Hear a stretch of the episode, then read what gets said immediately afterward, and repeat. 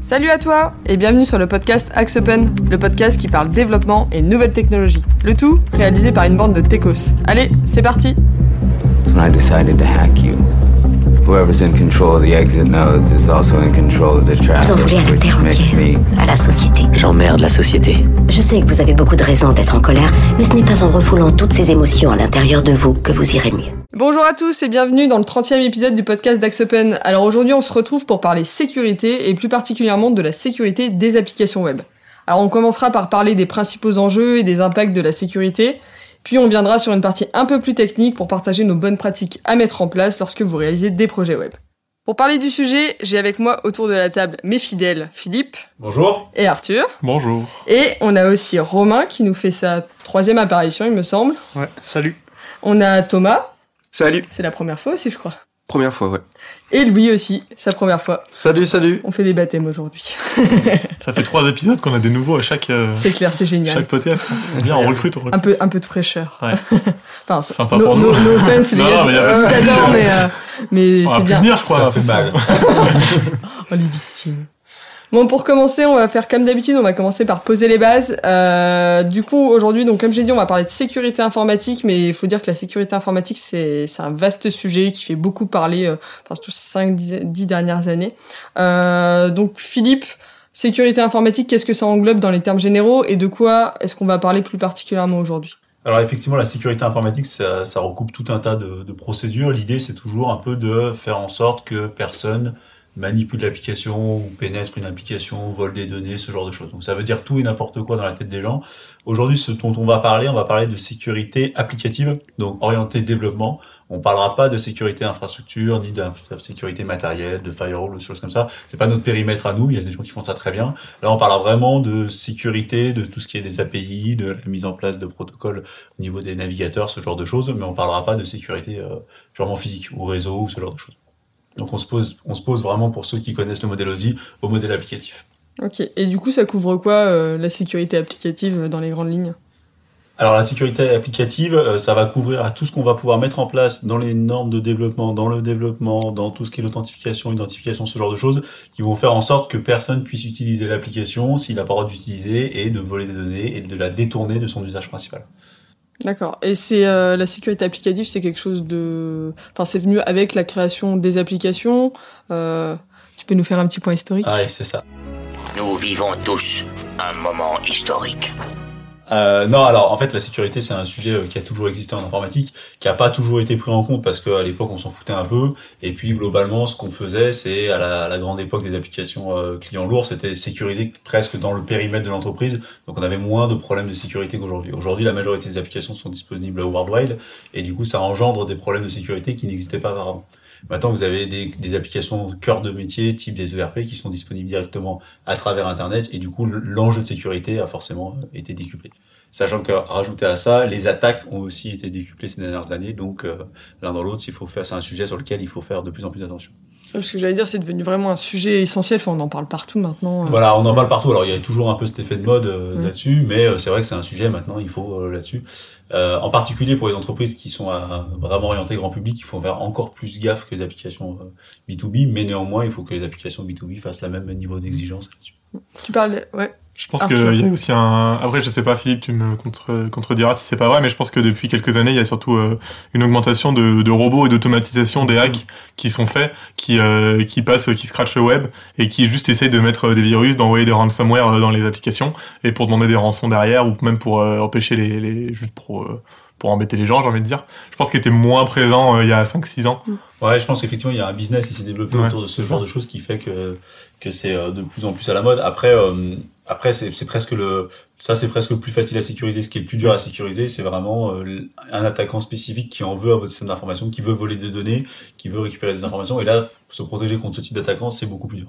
Parce que j'ai l'impression que c'est plutôt des attaques un peu random. euh, Tu parlais des Ouais, ça. maintenant. La euh. majorité des attaques, c'est des attaques, comme tu dis, c'est des random, c'est des bots qui tournent, euh, qui, qui checkent des vulnérabilités. Mais ça, c'est presque facile. C'est pas facile, mais c'est Mm. presque facile de Oui, se on protéger. peut Après, facilement suivre une liste de points à Ouais. faire. On les fait tous. Normalement, on est assez, assez à jour. Mm. Mais oui, un attaquant euh, qui veut vraiment faire, il trouvera pas forcément toujours, mais il, il peut trouver techniquement. Sachant que les attaques de type bots, ils s'attaquent surtout à des, des logiciels génériques du marché ou des, des, des open source classiques, des WordPress, ce genre de choses. Mhm. Euh, sur lequel il y a des failles qui sont connues et gros, dès qu'il n'y a pas de mise à jour, ils passent. Sur les développements spécifiques, ce qui est plus nos cœurs de métier, euh, ces bots ils marchent pas parce que comme c'est spécifique, c'est plus compliqué. Mm. Et là, généralement, c'est plutôt des attaques, euh, des vraies attaques de gens qui veulent vraiment pénétrer. Et là, c'est c'est c'est un autre sujet, encore un autre sujet. Pour en revenir sur les attaques de robots, euh, je sais que par expérience personnelle, j'avais euh, fait un système de log où en fait on voyait les, les robots se connecter sur le site internet. Souvent c'était des sites WordPress et ils venaient taper sur des choses euh, classiques avec un WP admin. Ils essayaient les, les, généralités en fait de, du WordPress et euh, d'essayer de trouver des failles classiques euh, faciles à exploiter. Ouais, ils scrollent, scrollent ton site et du coup, ils chopent des failles euh. C'est ça. ouais. Pareil, ils scannent des ports euh, sur les serveurs. Bon, ça, c'est du coup, c'est de la, la, la sécurité d'infrastructure, mais ils scannent les ports sur les serveurs pour essayer de voir s'il y a des ports classiques type MySQL, MongoDB, Postgre, qui sont ouverts. Et s'ils sont ouverts, ils vont euh, soit euh, donc euh, mettre en place un ransomware. Donc en gros, un ransomware, c'est crypter les bases de la base de données. Et, euh, et en gros, envoyer un message à l'utilisateur en mode euh, si vous nous donnez euh, 1000 euros, on vous rend vos données, sinon elles sont Mm. perdues. Euh, Non, ce qui est d'ailleurs euh, quasiment, enfin, même si vous payez en général euh, 99% du temps, ils vous rendent pas vos données parce qu'ils les ont pas gardées. Ils ont crypté avec une clé de chiffrage euh, indécryptable et, euh, et puis ils l'ont pas gardé. Donc euh, c'est le plus dangereux si jamais on n'a pas de backup. Mais ce genre d'attaque, si on a des backups, au final, euh, si Ouais. ça a été fait, souvent c'est fait dans la nuit, donc euh, vous récupérez On le backup de la veille et euh, il y a aucun souci. Mm. Et, et du coup, les principaux problèmes de sécurité, euh, enfin, ils viennent d'où aujourd'hui? Les vulnérabilités, elles, elles, elles se positionnent où? Au niveau du réseau, du serveur, de la base de données, de l'applicatif? Alors, il y a euh, des, il y a des vulnérabilités à toutes les, toutes les, Tous les étages, tous ouais. les étages. Euh, tout ce qui est en dessous du modèle applicatif, c'est généralement maintenant c'est de plus en plus traité par l'hébergeur qui lui a ses protocoles de sécurité, qui est capable de gérer euh, tout ce genre de choses. Et après, au niveau du, du domaine applicatif, ça, ça retombe dans des boîtes comme les nôtres, dans lequel il, bah, il faut, euh, par euh, la- le développement ou par des mises en place de protocoles de sécurité, faire en sorte qu'il n'y ait pas trop de failles. Et au niveau des bases de données, aujourd'hui, euh, est-ce que ils, c'est comme euh, pour Alors, les hébergeurs, est-ce qu'ils La majorité des, des, des attaques, maintenant les bases de données, il faut se comprendre, c'est dans l'architecture, il y a la partie web, il y a la partie API, et derrière la base de données, la base de données est de moins en moins exposée sur Internet, enfin c'est quasiment jamais le cas, donc c'est assez rare qu'on se fasse pirater en direct les bases de données parce qu'il faudrait passer par l'applicatif, et Mm. les rares attaques qui existaient, qui étaient des attaques de type SQL injection ou ce genre de choses, Mm. maintenant sont protégées par les frameworks de développement, donc c'est quasiment, euh, c'est quasiment Mm. inexistant. Quoi. Mhm. D'accord. Et si du coup on rentre un peu plus donc dans le dans le côté technique, on s'intéresse à, à une appli web. Euh, si vous pouvez m'expliquer un peu la composition d'une appli web euh, classique, j'ai envie de dire. Euh, et, euh, et ensuite, comme ça, on va, descendre aux différents niveaux de sécurité à, mettre en place, que ce soit le back, le front, etc. Euh, Arthur, je te laisse nous faire une petite, une petite, euh, une petite explication de l'architecture, comment est composée une appli web aujourd'hui de manière assez classique. Ouais, bah comme disait Philippe, on a donc le back-end qui va traiter toutes les, les requêtes qui sont faites par le client. Donc ça permet un peu d'avoir un tampon entre la base de données, tous les autres services, par exemple de logging, etc., et le client. Et donc en fait c'est le c'est le back-end qui va en gros filtrer euh, en dehors de tout ce qui est firewall, euh, euh, proxy, etc., qui va filtrer euh, et euh, traiter les données et, euh, et les requêtes donc faites par le client. Donc euh, c'est on va dire là qui où sont le plus euh, mis en place les euh, les, les, les- les Les protocoles de sécurité, ouais. sécurité, voilà, donc c'est là le plus important. Donc faire attention à ce que pas n'importe qui puisse appeler votre backend sur n'importe quel point de- d'entrée, que euh, on puisse pas euh, spammer la base de données, euh, rentrer n'importe quel euh, typiquement, typiquement, dit pas du tout. Typiquement, Arthur, typiquement. Typiquement. typiquement, Ça- dire en anglais, ça- genre en ça- anglais. ça- Typically. Ça, ça fait exotique. Hein. Ouais, non, c'était beau. Typiquement, euh, le problème, c'est par exemple si on a un champ, euh, on va dire, euh, en base de données texte et qu'il n'a pas de limite de taille, un attaquant pourrait très bien envoyer un, un une requête avec un texte de 50 gigas et éclater votre application. Donc euh, voilà, donc c'est des petites, euh, des petits trucs qui sont Ah mis en ouais, on place va, comme on ça. va revenir dans le Voilà. détail ouais, sur la sécurité du Et du coup, après, on a le, le front-end, donc c'est ce qui va être euh, utilisé par le client sur le navigateur. Et donc là, euh, le plus important globalement, c'est juste de pas mettre des informations qui sont sensibles, type des clés API, euh, des clés de cryptage, tout ça. Et euh, mais sinon, il n'y a pas grand-chose, je pense, à faire euh, côté front. euh.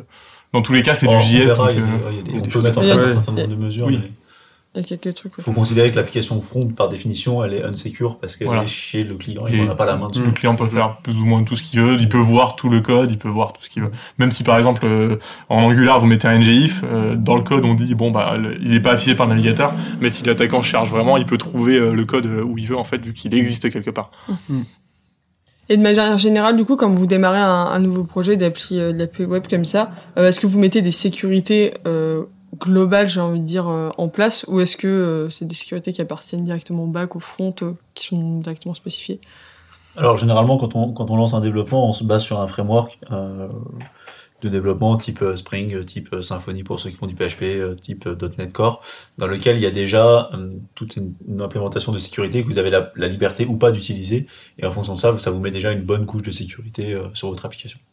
D'accord. Voilà. Donc généralement, il faut respecter les standards aujourd'hui de sécurité et ça permet de faire une sécurité à minima de votre applicatif. Ok. Bah, c'est pratique du coup. S'ils embarquent déjà. Ah, c'est euh, pratique, mais du coup, c'est loin de faire, euh, Oui. c'est loin de faire le, Tout le le travail, ouais. Mais ça, ça, ça permet d'avoir une certaine sécurité. Quelques bases, euh, euh, quelques ouais. bases de Tout ce qui sécurité. est l'authentification, au moins, elle est sécurisée normalement au maximum. Et donc, si on suit un peu les protocoles euh, d'authentification, déjà, on n'aura pas de problème de ce côté-là. Mais on peut toujours, euh, un développeur peut toujours créer un, un endpoint qui donne accès à toute la base de données. Et du coup, Mm. il y aura beau avoir toutes les couches de sécurité que tu veux. Ouais. L'attaquant, il peut juste taper là-dessus et, et c'est fini. quoi.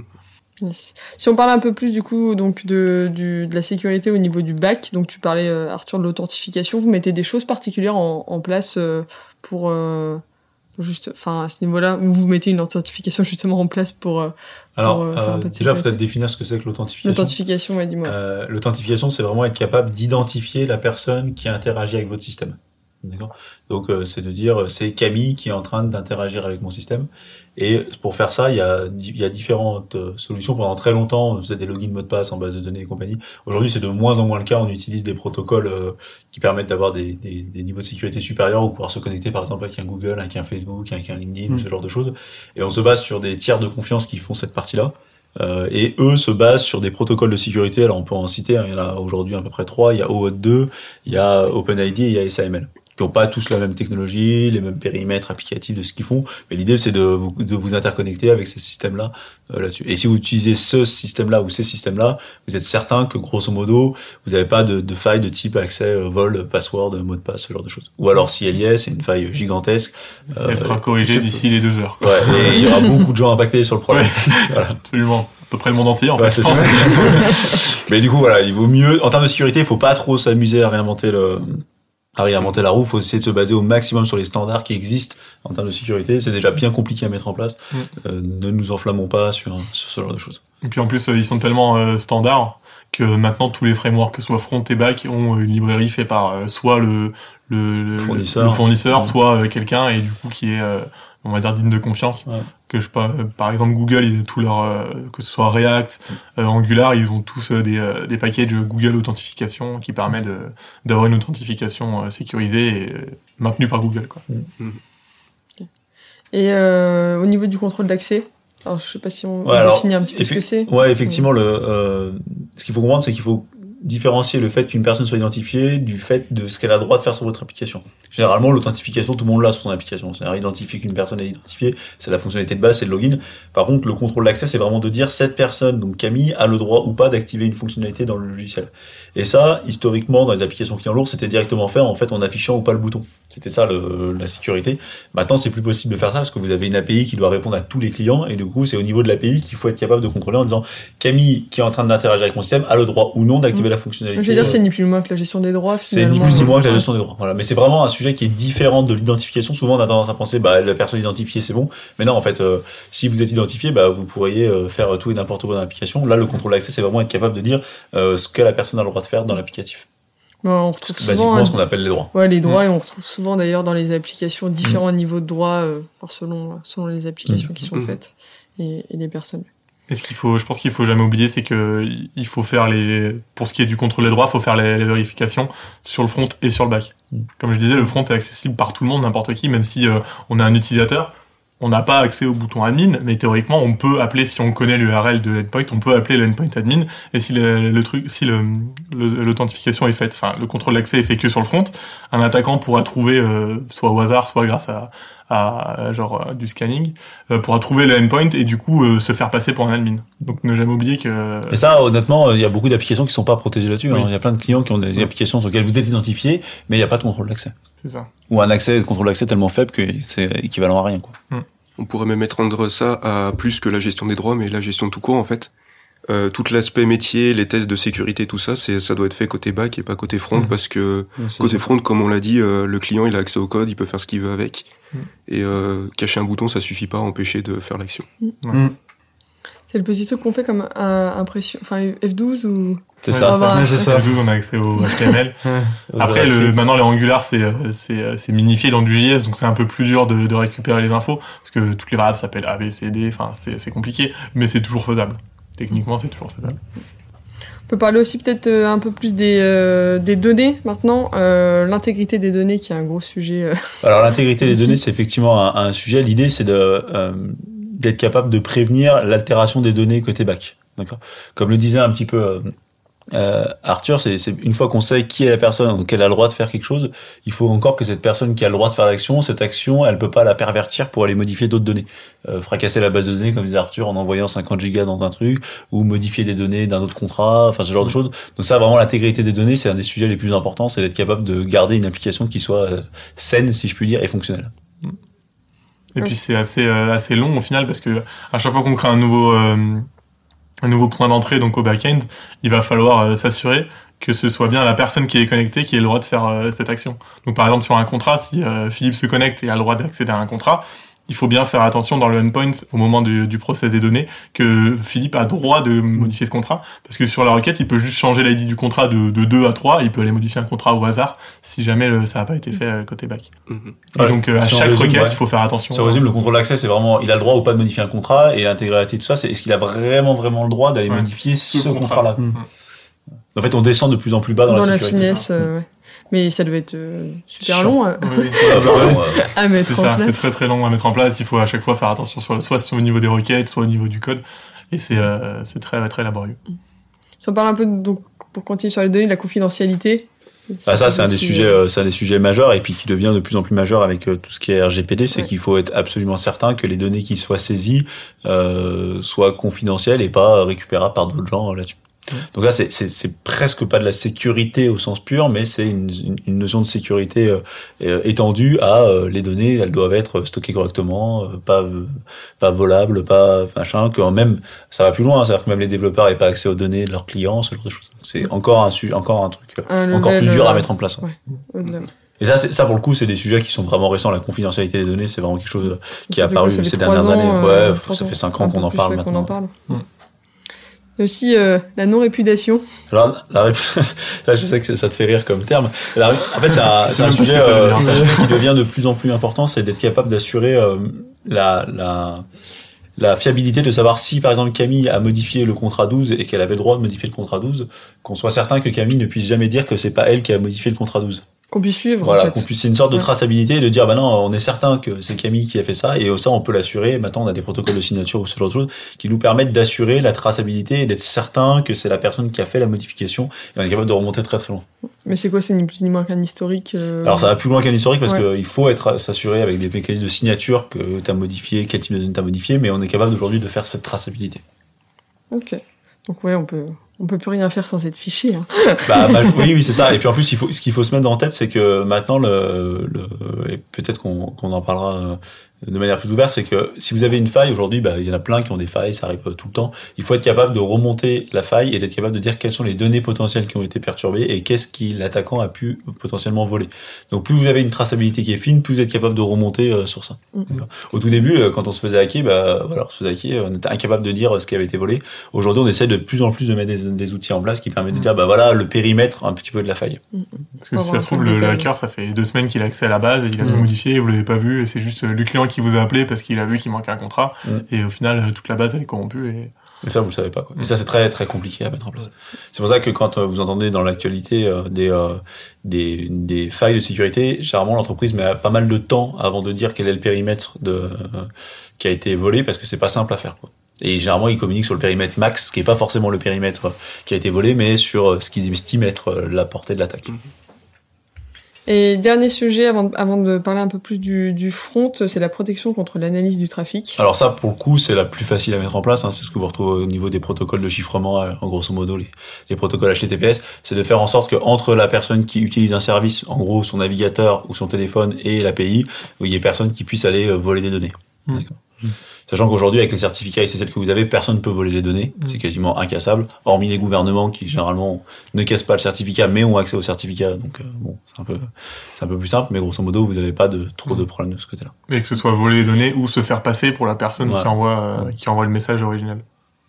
D'accord. Est-ce que vous avez, euh, pour finir sur le, sur le bac, euh, deux, deux, trois bonnes pratiques à partager euh, Je sais pas, par, par exemple, euh, est-ce que vous faites des doubles authentifications? Est-ce que euh, vous faites des requêtes spéciales en, en SQL, etc. Euh, bah, moi, ce que je dirais, mais du coup, ça va revenir un peu avec le front, c'est différencier euh, les objets qui représentent la base des objets qu'on- qui transitent avec le front.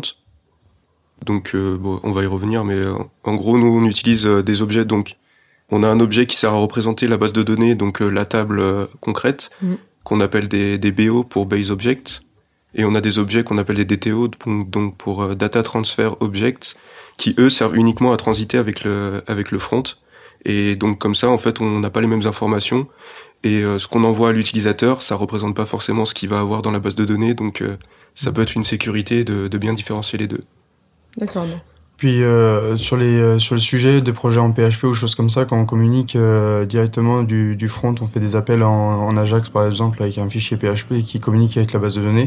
C'est important de, de souvent faire des vérifications en regex de ce qui a été rentré dans le, par l'utilisateur dans le dans l'input ou des choses comme ça pour éviter que bah, des, des choses classiques comme des injections SQL ou des des, des, des failles euh, qui pourraient être présentes dans, dans l'algo, vérification de, de, de droit euh, toujours dans les fonctions et de pas faire passer les informations dans le, dans le JavaScript.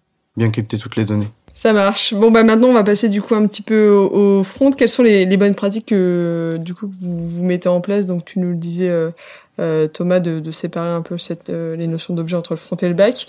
Au niveau du, du coup du navigateur, ce que, ce que vous dites, c'est que le front, finalement, tout est exposé à travers le navigateur. Et est-ce qu'il y a Alors- une sécurité déjà euh, il faut considérer que l'application front, vous la maîtrisez pas. D'accord? Et que du coup, un attaquant peut faire C'est rassurant, euh, Philippe. Voilà. C'est toujours rassurant. Mais en gros, l'idée, c'est de, de partir du concept que vous le maîtrisez pas. Et donc, du coup, vous, avez- vous pouvez euh, rien faire en soi pour euh, contrôler ce que va faire l'attaquant avec votre application. Par contre, ce que vous pouvez faire au niveau du front, c'est protéger les utilisateurs de votre application contre d'autres types d'attaques qui sont des attaques, euh, euh, grosso modo, de cross-scripting ou ce genre de choses, qui sont des attaques où vous êtes un utilisateur gentil qui utilise l'application, il y a un méchant qui vient vous perturber vous dans l'utilisation de votre application. Donc ça, il y a plein de mécanismes de sécurité qu'on peut mettre en place. Et ça, généralement, on se base sur la sécurité du navigateur. Aujourd'hui, si vous utilisez des navigateurs à peu près récents, que ce soit des Chrome, des Firefox ou des, euh, des Edge, ils mettent en place des sécurités de type euh, CORS, qu'on appelle CORS, qui permettent de mettre en place, pour, en tout cas, de l'applicatif peut dialoguer avec le navigateur, peut lui envoyer une information pour lui dire attention, voilà ce que l'application aura le droit de faire et voilà ce qu'elle aura pas le droit de faire. Et du coup, votre navigateur peut sandboxer et euh, avoir une certaine couche d'isolation. Et c'est ce type de, de, de sécurité qu'on peut mettre en place sur le navigateur, qui sera pas pour se protéger contre un attaquant, mais qui sera pour protéger un utilisateur gentil et sain d'un utilisateur malveillant. D'accord. Et aujourd'hui, ce qui est mis en place par, euh, c'était les plus connus, mais Chrome euh, ou, euh, ou encore euh, Firefox, euh, enfin c'est. c'est Alors en fait, des- c'est- ça, ça existe depuis un certain nombre d'années. euh, Tout ce qui est euh, tout ce qui est la sécurité core, c'est assez pénible à mettre en place parce qu'en termes de développeur, euh, de développement, ça demande de bien le paramétrer, mais ça permet en gros, grosso modo, si on fait très simple, hein, ça permet de dire depuis l'application back, de dire à votre application front, enfin, à votre navigateur, ce qu'il a le droit ou pas d'utiliser. Grosso modo, est-ce qu'il a le droit d'aller charger un site d'un autre d'un autre site web, ce genre de choses. En gros, l'idée c'est de l'attaque la plus classique et la plus facile à mettre en place pour un attaquant, c'est euh, partons de Romain qui veut attaquer Camille sur un forum Non. par exemple. Romain va envoyer un script, d'accord, dans un commentaire. Ce commentaire va transiter à la base de données, va être envoyé à Camille et Camille sur son navigateur va s'afficher un script et du coup va s'exécuter et lui voler ses données. Voilà. Ou il va mettre un lien ou ce type de choses.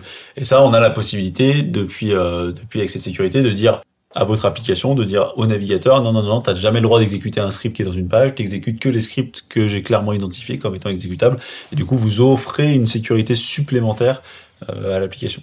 De la même manière, il y a des sécurités, alors pour le coup, qui sont récentes, qui peuvent permettre de dire à l'application, au navigateur, tu n'as pas le droit d'utiliser la géolocalisation, tu n'as pas le droit d'utiliser le micro, tu n'as pas le droit d'utiliser la caméra, ce genre de choses. Ce qui permet, dans tous les cas, même si votre application elle est vérolée et violée, de dire euh, euh, au navigateur, applique une couche de sécurité Parce supplémentaire. que finalement, quand on nous demande par exemple les, les autorisations, Mm. enfin, c'est souvent sur des sites, euh, est-ce que vous m'autorisez à utiliser la, gé- la géolocalisation, etc. C'est c'est ce dont tu parles? Voilà, c'est ces fonctionnalités-là qui sont par défaut ouvertes sur le navigateur. C'est-à-dire que le navigateur va vous demander en tant qu'utilisateur, mais vous avez la possibilité en tant qu'application de dire non, non, mais mon, mon site, il a aucune raison de demander la caméra. Si quelqu'un demande la caméra, c'est qu'il y a une faille de sécurité, donc tu bloques. Et donc le navigateur, lui, il est capable de faire ça et il le fait, ça le fait très bien. Et c'est pour ça d'ailleurs qu'on recommande pas du tout d'utiliser des très vieux navigateurs comme Internet Explorer 7 ou même euh, 11, parce qu'ils n'ont pas tous ces mécanismes de sécurité. Et donc euh, les attaquants peuvent prendre parti et peuvent, euh, en plus de pas avoir toutes les fonctionnalités euh, du JavaScript et des CSS, etc., il y a aussi un gros enjeu de sécurité derrière l'utilisation des, Ouais. des très vieux navigateurs. Pour continuer sur, sur le front, euh, on parlait brièvement tout à l'heure, le stockage des variables, du coup, vous mettez quoi en place pour, euh, pour justement... L'idée, c'est encore une fois, sur le navigateur, on peut pas faire confiance. Donc, il faut pas stocker, comme disait. En fait, la faille la plus classique, c'est les gens qui stockent des tokens de sécurité, ce genre de choses directement dans le navigateur. Ou dans le cookie, par exemple, ça c'est le truc classique, et euh, un autre site peut lire le cookie d'un autre et du coup très rapidement récupérer l'information. Donc si vous êtes à peu près euh, raisonnable dans la manière d'utiliser, stockez rien sur le navigateur dont vous n'êtes pas sûr que, enfin, donc, enfin, il faut se dire que ce qui est sur le navigateur va être volé et volable, donc du coup ne stockez rien d'important. Si par exemple vous devez faire, euh, je sais pas, euh, vous devez utiliser une API de Google qui a besoin d'un donc euh, d'un token Google, et euh, au lieu d'appeler directement l'API Google depuis votre front, vous faites un service, euh, vous faites un endpoint euh, backend qui va appeler depuis le back l'API de Google. Donc vous allez appeler votre back qui lui va appeler Google, qui lui va renvoyer les données. Donc ça fait un intermédiaire de plus, mais au moins le, le- le token de Google est en de, Caché. Entre voilà, guillemets en main. sécurité. Entre guillemets en- entre sécurité. Et comment vous y prenez euh, pour euh, gérer les données que vous récupérez, du coup, via les applis web? Alors, pour les sécuriser, Mm. euh, 80% du temps, le, votre framework le fait tout seul. Si vous utilisez un langage typé, euh, type euh, Java, type .NET, en gros, ils peuvent pas mettre autre chose qu'un string dans un string, un number dans un number. D'accord. Ça veut pas dire que dans le string en tant que tel, ils vont pas, ils peuvent pas mettre n'importe quoi, mais au moins, vous êtes sur la sécurité des types, vous y êtes. Après, si vous utilisez un ORM, généralement, vous avez la, le contrôle de la taille qui est mis en place, et c'est quasiment impossible de faire des injections euh, sur ce genre de choses. Donc, si vous utilisez correctement les frameworks mis en place dans votre développement, il y a peu de chances que vous soyez attaqué sur ces, sur ces biais-là. Ok. Même mettre des regex directement Ouais, sur des expressions régulières directement sur les variables. On peut mettre de plus en plus de choses. De- pour les, les nombres, on peut mettre un maximum, on peut mettre un minimum, on peut mettre euh, empêcher les décimales, les, Ouais. les négatifs, etc. Donc on peut vraiment, euh, au niveau du code, même au niveau de la déclaration des classes, euh, mettre tout un tas de sécurité et, dont on n'aura pas à se, se soucier plus tard. Il y a même des regex qui sont intégrés de base. Je sais que, euh, Mm. pareil, euh, où ça peut enlever, euh, l'utilisateur vient mettre des codes, ça peut, ça enlève tout de suite les codes derrière pour éviter qu'il y ait des trucs où Mm. ça- on- ils évitent euh, au maximum euh, les failles. Parce que pareil, au final, euh, on, on- on parlait brièvement des injections de code. Euh, finalement, on pourrait très bien, enfin, étant donné que c'est assez ouvert, euh, enfin, qu'il y ait quelqu'un de malveillant qui vienne faire une, une injection et finalement après l'appli elle fait plus trop. Bah, ça dépend de la technologie. En Java, on pourra jamais injecter de code puisque c'est du compilé. Après, tout ce qui est Node, euh, il y a une balise qui s'appelle euh, process, je crois, ou exec, je sais plus trop. Où en gros, ça exécute du code JS en string. Et donc ça, c'est totalement à prescrire puisque n'importe qui peut l'envoyer. hein. Comment va pouvoir le faire en eval. Oui, voilà, non, c'était ça, pardon, c'était Eval. Qui permet donc de- d'évaluer, donc de, de compiler du code JS depuis un string. Donc il peut être pratique des fois quand on veut récupérer, par exemple, si on met des, des strings en base de données, mais à utiliser avec parcimonie, parce que déjà, c'est pas du tout optimisé, vu qu'il euh, il le fait euh, au runtime. Et en plus, n'importe qui peut envoyer un, du coup, un script à, à envoyer. Donc euh, vraiment à faire attention à ça. C'est écrit en général dans les docs de Eval euh, de faire très très attention parce que c'est, euh, C'est souvent même désactivé. Euh, la oui, si on, désactive- si on met en strict, euh, c'est désactivé. Ouais. Les IDE mettent des warnings aussi. Ouais, non, mais c'est très très dangereux. Du coup, c'est vraiment à utiliser si on n'a pas d'autre choix. Quoi. Vous avez d'autres bonnes pratiques à, particu- à partager sur, euh, sur le front ou on a fait. euh, Euh, bah moi, je vais revenir sur les DTO. Je disais, de séparer les, les objets euh, qui représentent la base de données de ce qu'on envoie à l'utilisateur. Euh, sur euh, donc ce qu'on envoie à l'utilisateur, il faut vraiment que ce soit uniquement ce qu'il a besoin de voir et euh, et ou ce qu'il a besoin d'envoyer. Mais euh, tout ce qui euh, tout ce qui sert à rien euh, côté front, en fait, il faut pas le l'envoyer parce qu'on a déjà eu des applications où pour afficher un nom d'utilisateur, par exemple dans une liste, on affiche tout l'utilisateur, on envoie tout l'utilisateur. Mm. Donc euh, avoir connaissance de, de par exemple l'adresse, numéro de téléphone, ça n'a Mm. pas d'intérêt pour ça d'intérêt. Ouais, je pense qu'effectivement, il faut essayer de minimiser, comme tu dis Thomas, euh, le maximum d'informations que vous envoyez. euh, Il faut minimiser la surface d'attaque. Quitte à faire plusieurs euh, endpoints, ça coûte moins cher de faire 5 endpoints pour récupérer à chaque fois une information Ouais. que de faire un seul endpoint qui en plus va faire plus de. Bon, après, on n'a plus trop de problèmes de connexion internet, mais euh, envoyer euh, 10 KO de plus qui sert à rien. Donc vraiment, peut hésiter. Un endpoint, ça coûte euh, rien du tout au serveur de plus. Euh, après, il y a aussi, euh, je sais que moi j'utilise beaucoup les euh, tous les ajouts de scripts, de, de links, etc. sur les pages HTML. Il y a le, le cross origin qui permet aussi de sécuriser beaucoup ça euh, pour euh, pour avoir une une, une, identification sur là-dessus et qui qui permet de pas violer en fait le, le script qu'on ajoute sur notre sur notre site. Donc je sais que beaucoup de sites ne le font pas, beaucoup de gens ne le font pas, donc c'est important de le faire aussi de ce côté-là. Ça marche, merci Louis. euh, et sinon, juste pour, pour terminer un peu cette partie technique, on, tu parlais, euh, Philippe, tout à l'heure des, des trois protocoles qui étaient principalement euh, utilisés, OpenID, etc. Est-ce qu'il y a des protocoles, tu disais qu'ils ont différents niveaux finalement de... Enfin, ils marchent pas de la même manière. Est-ce qu'il y en a qui sont à prioriser peut-être que d'autres? Non, alors en termes de Mhm. sécurité, c'est le même niveau de sécurité, c'est leur, spectre fonctionnel qui est différent.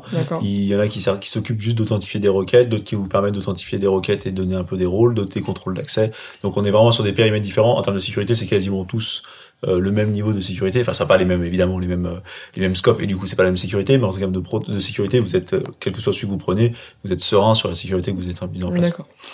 Aujourd'hui, il faut, faut bien, faut bien comprendre que c'est, c'est quasiment jamais des attaques sur les protocoles de sécurité, c'est des attaques plutôt sur euh, l'utilisation qui est mal utilisée ou sur des failles ailleurs. Mais euh, voilà, aujourd'hui, personne casse une clé de cryptage, ça sert à rien de faire ça, c'est beaucoup trop compliqué, c'est quasiment infaisable. Alors vous pouvez attaquer sur des, comme disait Arthur, sur le bon vieux endpoint non sécurisé, c'est beaucoup plus simple. Le bon vieux moins ghetto cher. user euh, Ouais. qui reste là depuis, euh, depuis le développement.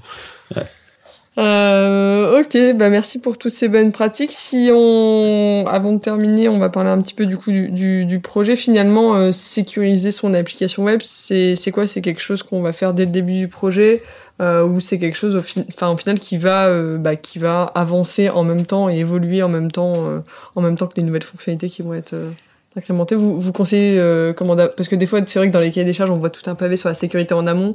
Des fois euh, quasiment aucune préoccupation de la part euh, de la part des clients. Ça c'est très variable. Donc euh, que- quels seraient les, les conseils? Sur le, sur le Alors, sujet je pense que effectivement la, la vraie sécurité, c'est celle qu'on met dès le début. Pourquoi? Parce que par exemple, si vous prenez le, alors il y a des sécurités qu'on peut mettre facilement, le SSL, l'authentification, c'est des sécurités assez simples à mettre en place. Par contre, le contrôle d'accès, c'est quelque chose de très compliqué à mettre en place parce que ça nécessite de comprendre ce que fait l'application.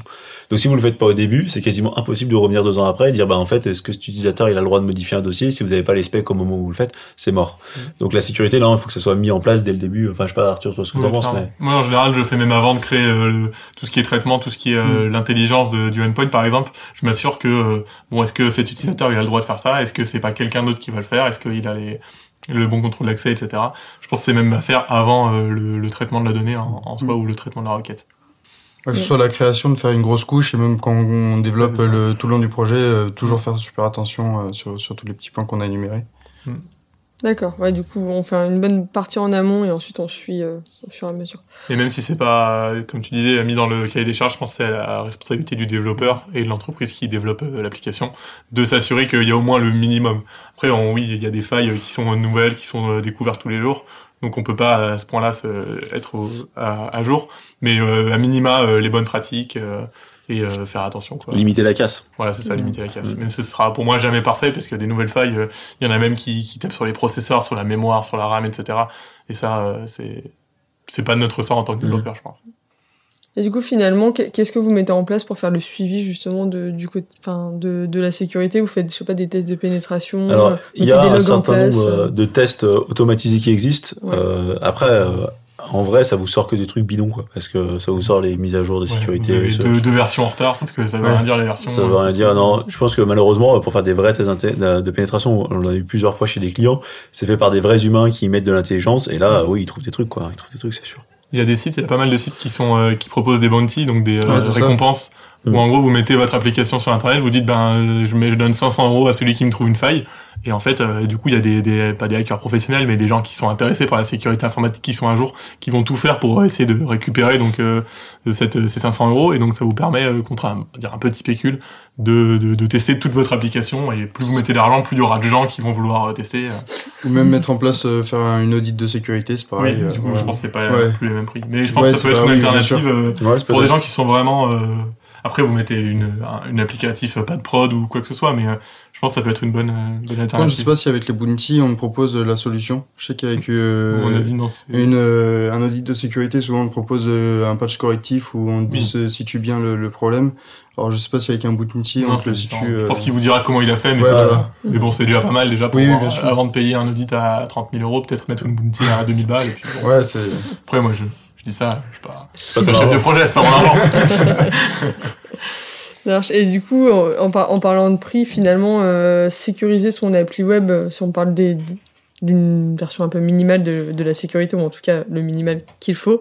Euh, Est-ce que ça a un prix finalement supplémentaire au, au, au coût tout du a, développement tout, tout, tout, Tout tout a a un prix. Camille, voyons. Bah oui, enfin, euh, tout a un prix. Après, euh, c'est toujours pareil. C'est le prix. euh, il faut. C'est difficile de dire par rapport à quoi vous le comparez. Est-ce que vous comparez à, pot- à une faille potentielle exploitée? Ben, du coup, ça coûtera pas cher. Mm. Mais euh, c'est compliqué pour le client de payer encore plus cher pour faire de la, de la sécurisation. Il a un peu l'impression de faire de la surqualité. Tout à fait. Mais bon, c'est un sujet super important. C'est un vrai sujet. Ouais. Mais ça encore très très peu dans les cahiers des charges, hein, la sécurité. Oui. Enfin, ça. Ouais, on en voit rarement. Ouais, T'as vaguement une phrase de temps en temps, mais ça s'arrête là. Quoi. Ouais. Après, est-ce que la sécurité aussi, quand, quand un développeur de- va faire son application, euh, forcément, il y aura des, des failles qui, sur toute l'application, il aura développé, il y aura forcément des failles derrière. euh. Enfin, je pense que c'est aussi humain d'un autre côté. Mm. euh. Donc, c'est vrai que c'est intéressant de faire des, des tests bounty sur des applications qui sont à risque. Oui. Souvent. Merci du coup les gars pour vos retours d'expérience sur, euh, sur la sécurité. On va passer du coup au coup de cœur, coup de gueule. Coup de cœur, coup de gueule. Euh, Philippe, t'avais quelque chose à nous partager aujourd'hui. Ouais, alors en plus, c'est un rapport avec la sécurité, donc je me dis. Super, je suis au sommet. Ah là on aurait pu en parler, ça aurait pu faire une- l'objet d'une rubrique euh, à part entière, c'est ce qu'on appelle les WAF, euh, qui sont des Web Application Firewall. Euh, L'idée d'un WAF, c'est un firewall donc, qui se pose au niveau, euh, euh, au niveau application et qui va euh, filtrer les requêtes entrantes et sortantes de votre application et essayer de déterminer si la requête est légitime ou pas légitime. En gros, c'est une espèce de couche de sécurité qui va analyser la requête HTTP généralement et qui va vous dire est-ce que cette requête, elle, elle est potentiellement euh, suspicieuse et auquel cas il la dégage. D'accord? C'est une bonne manière de fonctionner quand vous avez une application que vous maîtrisez pas bien. Vous mettez un WAF devant, ça va vous protéger de pas mal d'attaques sans pour autant maîtriser bien le code de l'application. Alors c'est toujours mieux de mettre la sécurité dans l'application, mais si vous n'avez pas les moyens de faire ça, vous pouvez mettre en place un WAF. Donc c'est plutôt c'est plutôt bien fait. Vous en avez plein. Vous pouvez faire sur des Nginx en mode euh, qui s'appelle Naxi qui est open source. Vous pouvez le faire sur euh, sur Amazon ou sur différents trucs. Il y a plein de fournisseurs de WAF.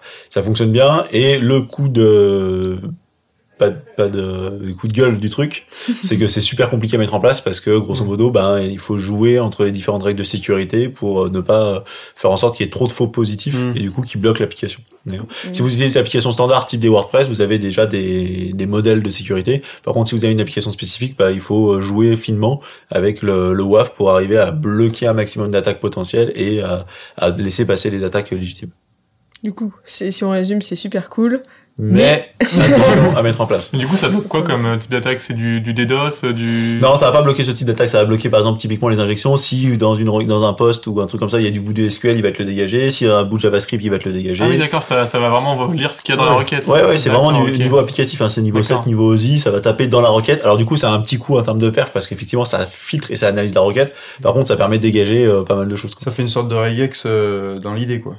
Dans l'idée, voilà, Ouais. c'est un peu plus compliqué que ça, mais Oui, ça fait des, des regex dedans. Ça va vérifier par exemple dans les headers HTTP qu'il n'y ait pas des trucs chelous qui se passent. Ça peut aussi faire des contrôles, par exemple, de dire bah, j'accède, j'autorise pas des adresses IP du Nigeria parce que je sais qu'il y a beaucoup d'attaques euh, à la nigériane. Voilà, ça peut faire ce genre de choses. Et en tout cas, c'est un, c'est un firewall de type applicatif qui est assez intéressant à mettre en place. Je pense que ça va devenir euh, dans les prochaines années quasiment le standard des, des, des hébergeurs de mettre un WAF en entrée. Aujourd'hui, c'est pas encore le cas parce que c'est dur à mettre en place, mais petit à petit, on va aller vers ce genre de choses. Je veux dire, c'est tout nouveau?